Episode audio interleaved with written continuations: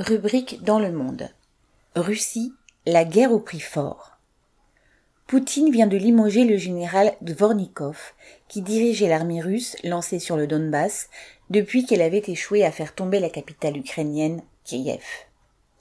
Les compétences entre guillemets militaires de ce général, qui lui ont valu le surnom de guillemets, boucher de la Syrie, fermez les guillemets, et la médaille de héros de la Fédération de Russie, n'ont visiblement pas suffi à donner un second souffle à l'offensive du Kremlin dans l'est de l'Ukraine, ni surtout à apporter des victoires décisives sur lesquelles Poutine pourrait s'appuyer pour envisager des négociations. Certes, le grand port ukrainien de Mariupol a été finalement pris et la ville rasée, comme le sont pratiquement Severodonetsk et les agglomérations voisines que l'armée de Kiev ne parvient plus à tenir. Quant à l'oblast de Saporidja, où se réfugiaient ceux qui fuyaient les combats au sud et à l'est, l'armée russe en contrôle désormais 60%, selon Zelensky. Mais quel est le prix de ces conquêtes? Le Kremlin évite de chiffrer ses pertes. Cependant, du fait de l'aide militaire massive de l'OTAN au régime de Kiev, l'armée russe aurait perdu 1400 tanks, près du tiers du total de ceux dont elle disposait, plus de 200 avions, 180 hélicoptères.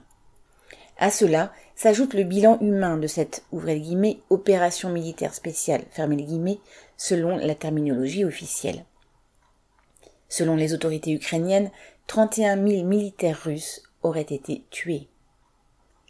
Si l'on ne peut garantir ce chiffre, on sait en revanche que Poutine a signé un décret qui attribue une prime de 5 millions de roubles ouvrez la parenthèse, l'équivalent de 76 000 euros, fermez la parenthèse, aux familles des membres de la garde nationale tombés en Ukraine ou, ouvrez les guillemets, en effectuant des tâches spéciales en Syrie, fermez les guillemets. Or cette force militaire, créée en 2016 pour maintenir l'ordre poutinien, n'est pas censée combattre hors de Russie. Mais il est visible que le Kremlin, du fait des pertes déjà subies, voire du fait des jeunes qui réussissent à échapper à l'incorporation, doit mobiliser de plus en plus largement.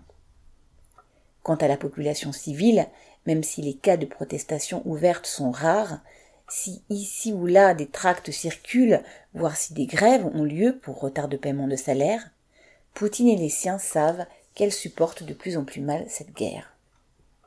Elle a des effets de plus en plus ravageurs sur la vie quotidienne de millions de gens, avec les morts, les blessés au front, mais aussi le chômage qui se développe, les salaires amputés. Là encore, le Kremlin ne fournit pas de chiffres. Mais il suffit de savoir que, par exemple, les ventes d'automobiles ont chuté, point de suspension, de 80% sous l'effet combiné des sanctions occidentales, de la forte baisse des revenus réels d'une grande partie de la population, des fermetures d'usines et de concessions, de l'arrêt de certaines productions. Il s'y ajoute la militarisation de la société, le renforcement du caractère policier du régime qui pèse de plus en plus lourd. Justifié en haut lieu par la nécessité de faire face à un environnement fondamentalement hostile, il n'est pas dit que ce durcissement du régime suffira à étouffer toute contestation sociale aussi longtemps que les bureaucrates, les oligarques et leurs chefs le voudraient. Pierre Lafitte.